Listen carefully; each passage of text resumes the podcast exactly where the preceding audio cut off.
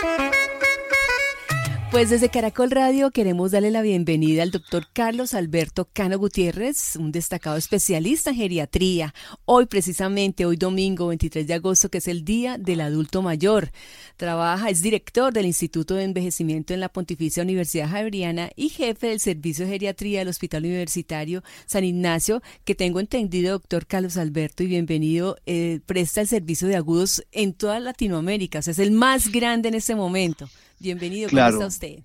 Muchísimas gracias, es un placer para mí estar con ustedes en este domingo y además celebrando el Día del Adulto Mayor en nuestro, en nuestro área del continente, en Latinoamérica. Y pues sí, es, nuestro servicio de geriatría es un servicio realmente que ha crecido muchísimo. Tenemos el servicio de agudos más importante de la región, más grande y tenemos además un programa de posgrado con 22 residentes en formación de geriatría de un programa de cuatro años. Así que es un servicio muy, muy grande y por supuesto estamos especializados en atender a población adulta mayor y en concreto en nuestra unidad de agudos en mayores de 80 años, que ya son personas realmente más mayores. Usted me decía hace un momento antes de saludarlo, de ir al aire con nuestros oyentes, que pues lamentablemente e, en este momento en el servicio de agudos, el del Hospital Universitario San Ignacio, eh, tienen muchos adultos mayores eh, precisamente con este tema del COVID. Sí, digamos, desde que empezó esta crisis hemos ido eh, recibiendo cada vez más personas eh, como repito, mayores de 80 años, porque los otros están en el servicio de medicina interna. Y digamos, esa cifra ha ido creciendo y es consecuente con la situación que está viviendo el país y por supuesto la ciudad de Bogotá y, pues desafortunadamente, digamos, la situación es difícil porque eh, las personas llegan, eh, algunas de ellas en, en, condiciones muy malas y, y algunos eh, pues en, fallecen pues por esta situación de esta pandemia que, que era algo que nunca esperábamos y que desde luego impacta no solamente a las personas que son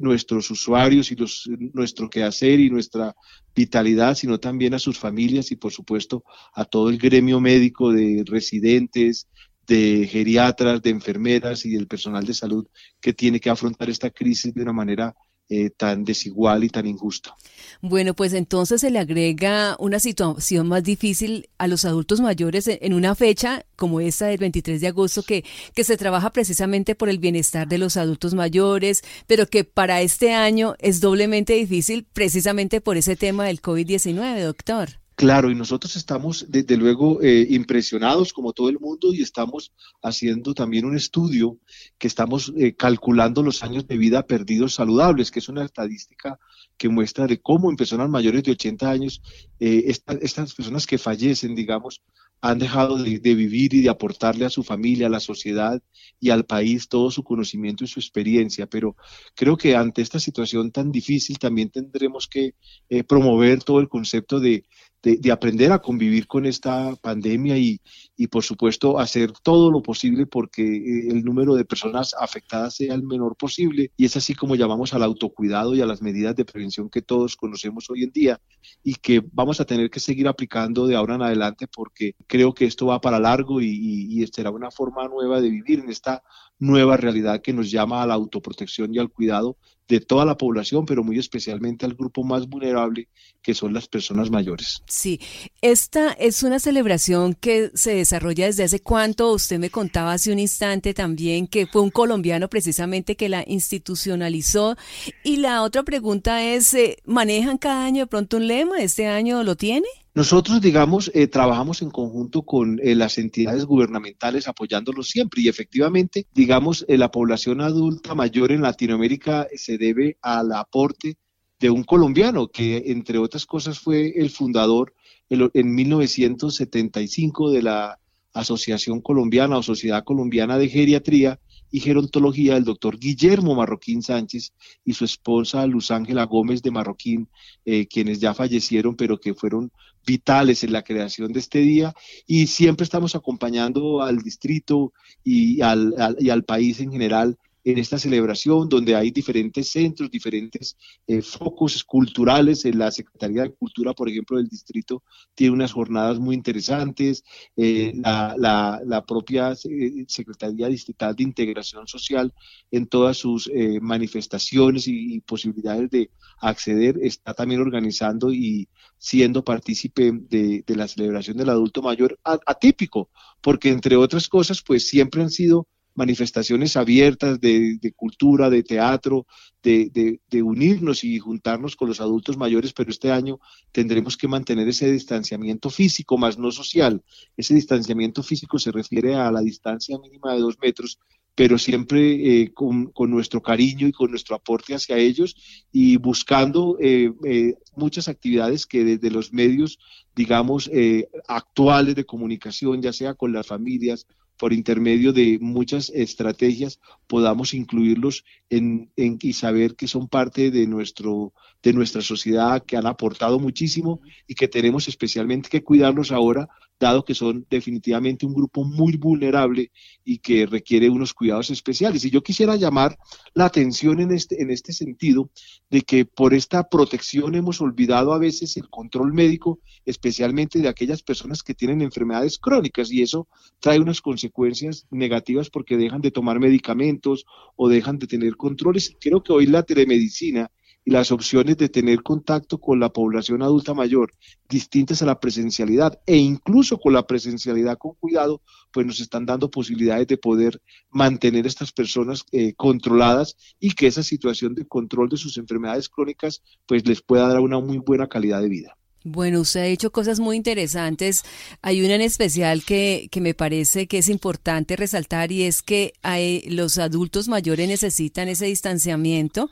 eh, físico, pero no social. ¿Cierto? Que uno debe estar súper pendientes de los adultos mayores y más en, este, en esta época de confinamiento cuando muchos de ellos de pronto no entienden o no comprenden la difícil situación y, y lo grave que puede ser estar cerca a ellos. Claro, es que yo creo que hay un concepto ahí semántico del, del contenido, pero no podríamos hablar necesariamente de socialmente aislarlos, porque es que una, una cosa es la, la distancia física para evitar el COVID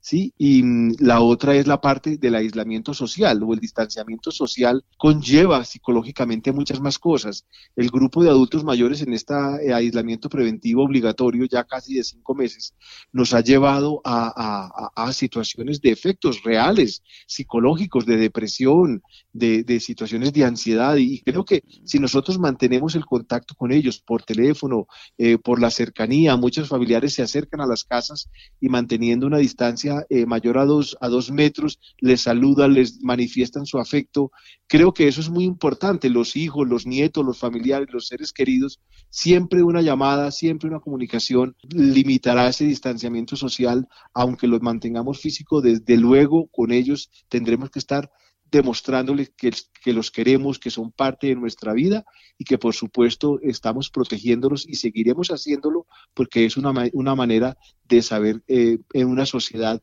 agradecer a quienes han sido los creadores de lo que actualmente somos nosotros mismos. Doctor, yo quiero escuchar su opinión frente a una noticia reciente que pues el país se enteró, supimos que después de una disputa jurídica entre eh, un grupo de adultos mayores de 70 años, eh, el Tribunal Administrativo de Cundinamarca falló pues a favor. Ellos peleaban diciendo que tenían los mismos derechos que el resto de la población en cuanto al confinamiento se refiere para poder salir igual que lo hacen pues eh, los jóvenes, las personas hasta los 60 años, hasta los 69 años. ¿Qué piensa usted? Claro, digamos, yo en esa parte tuve una participación muy activa porque pues eh, fui llamado por el juzgado para dar las declaraciones técnicas desde el Instituto de Envejecimiento y así lo hicimos como Universidad Javeriana, dimos respuesta y creo que en gran parte el fallo, y de hecho en gran parte el fallo se basó en los conceptos que nosotros emitimos y los cuales pues el aislamiento preventivo obligatorio tenía unos beneficios, pero por supuesto también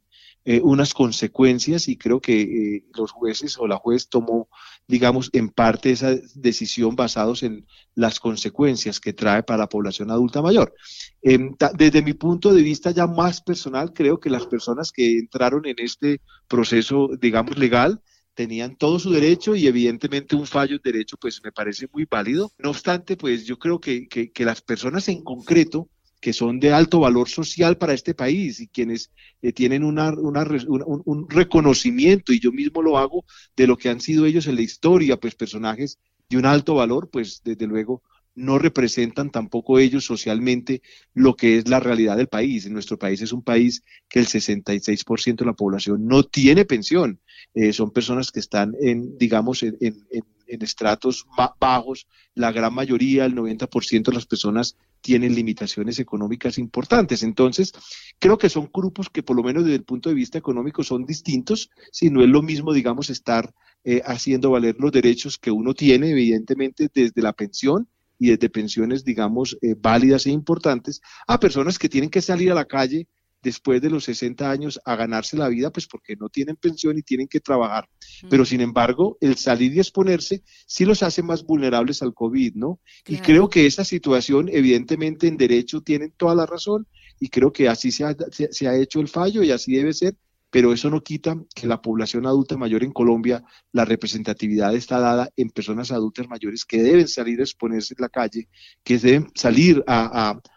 estar eh, ganándose el día a día porque no tienen su pensión y desde luego pues eso hace que esta población sea más vulnerable. Y finalmente quisiera acotar pues que realmente eh, el Estado sí está en la obligación de proteger a los grupos más vulnerables en cualquier circunstancia. Sí, entonces yo creo que en este en concreto y hay otros ejemplos de cuando los niños son más vulnerables, por ejemplo, a situaciones de enfermedades diarreicas o, o, enfermedades infecciosas como el cólera u otras que han sido mucho más fuertes con la población infantil, pues en este caso la población adulta mayor es la población más vulnerable y el Estado está en la obligación eh, de protegerlos y buscar las estrategias para que ello sea eficiente. Sí, no, es que definitivamente, doctor, envejecer no es igual en todas partes, ¿no? Una cosa es envejecer, por ejemplo, en Colombia, en eh, algunas regiones de pronto olvidadas, y otra cosa es envejecer en países europeos. Eh, le doy ese ejemplo. Claro, y no es lo mismo envejecer en zona urbana que en zona rural y ser hombre o ser mujer. Mm. Es decir, hay una diferenciación de género importantísimo. Las mujeres llevan una carga enorme con la vejez esa situación es más pronunciada, digamos que es, el cuidado, digamos, las mujeres cuidan a los niños desde el nacimiento, cuidan a sus familias en, el transcurrir vital y al final de la vida también cuidan a los adultos mayores. Entonces yo creo que hay una inequidad de género enorme que también conlleva a pensar que el grupo de mujeres no pensionadas, por ejemplo, y que fueron cabeza de familia y ahora son cabeza del cuidado, pues también son un grupo muy vulnerable y que desde luego quisiéramos protegerlos de una manera especial y no solamente en época de pandemia, sino en cualquier momento. Doctor, ¿la expectativa de vida ha aumentado en nuestro país?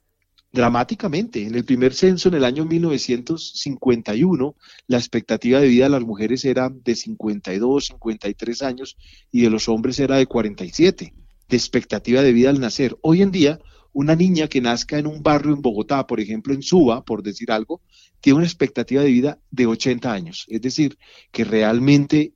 hemos, hemos aumentado eh, cerca, cerca de 25 años o más de expectativas de vida en tan corto tiempo. Y los hombres pueden vivir hasta 75, 76 años. Es decir, realmente hemos ganado muchos años de expectativa y eso se debe a muchas condiciones sociales, culturales, eh, de salud, de salud pública, de prevención, de promoción. Y por supuesto ese goce de esos años ganados eh, debemos disfrutarlos, por supuesto, pero también debemos darles las mejores condiciones para personas que han sido parte de ese proceso transicional demográfico puedan tener las bondades de una pensión. Nosotros tenemos países muy cercanos en la región donde las coberturas en pensión, por ejemplo, son casi universales. Es decir, lo que nosotros tenemos de ganancia en salud, tenemos una salud muy buena en nuestro país, donde hay una cobertura casi que universal, o mejor dicho, universal, si eso no ocurre en pensiones. Y hay países cercanos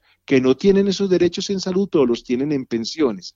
ser pensionado en Europa, en cualquier país de Europa, realmente hoy en día tener 65 más años les garantiza una pensión mínima de vejez. Nosotros no tenemos eso y por eso hace que, sea una situación injusta con la población adulta mayor. Y programas que de alguna manera tratan de resolverlo, como por ejemplo el programa de eh, Colombia Mayor, que tiene una cobertura cercana a un millón y medio de colombianos, pues son, son ayudas que desde luego no son suficientes. tener ayudas entre 60 y 80 mil pesos mensuales, pues desde luego no van a ser la solución para esa población. Entonces creo que hay que seguir pensando en, en, algo también de, digamos, de, de, de pensión y, y ser justos con una población y con un grupo poblacional que ha dado todo por este país y creo que allí tenemos que eh, hacer reformas que lleven a, hacia una equidad social mucho más clara a ese grupo que es muy vulnerable. Insisto en que no es lo mismo tener grandes pensiones en este país a no tener una pensión o tener incluso de eso de ese 30% del país que está pensionado un gran número de ellos pues viven con, la, con, el salario mínimo, pero por lo menos tienen ese ingreso. Desde luego no los hace ricos de ninguna manera, pero les ayuda. Pero me preocupa ese 66% que no tienen nada de ingresos. Bueno, doctor, pues nos quedaríamos aquí hablando muchísimo más tiempo acerca de la importancia de esta fecha, del Día del Adulto Mayor. Eh, para cerrar entonces, su consejo, ¿qué es lo mejor eh, para celebrar una fecha como esta? Yo, creo que lo principal es que personas como usted y como su programa los tengan en cuenta, que les den la posibilidad de ser, eh, eh, se puedan manifestar socialmente. Y yo creo que, este tipo de celebraciones como la del adulto mayor no, son una, una, una, representación simbólica de que eh, ellos son importantes para nosotros en un día en especial, pero deberíamos intentar convertir por justicia, por solidaridad, que eh, realmente todo el año fuera el año del adulto mayor, porque son personas que realmente tienen limitaciones en muchos aspectos, están en un declinar esperable dentro de su transcurrir vital y son personas que son mucho más vulnerables que los adultos y deberíamos buscar cómo tener mucha más protección hacia ellos en muchos sentidos, no solamente en el concepto de salud o bienestar social, sino también en todos los conceptos de derechos que posiblemente ellos no puedan tener y especialmente que puedan tener una vejez tranquila, eh, en las mejores condiciones y, disfrutando de lo que es la vida como tal. Muchas gracias por su invitación, de verdad, muy amable. Mil gracias a usted, doctor Carlos Alberto Cano Gutiérrez, director del Instituto de Envejecimiento de la Pontificia Universidad Javeriana y jefe del Servicio de Geriatría del Hospital Universitario San Ignacio. Gracias por estar con nosotros en Caracol Radio.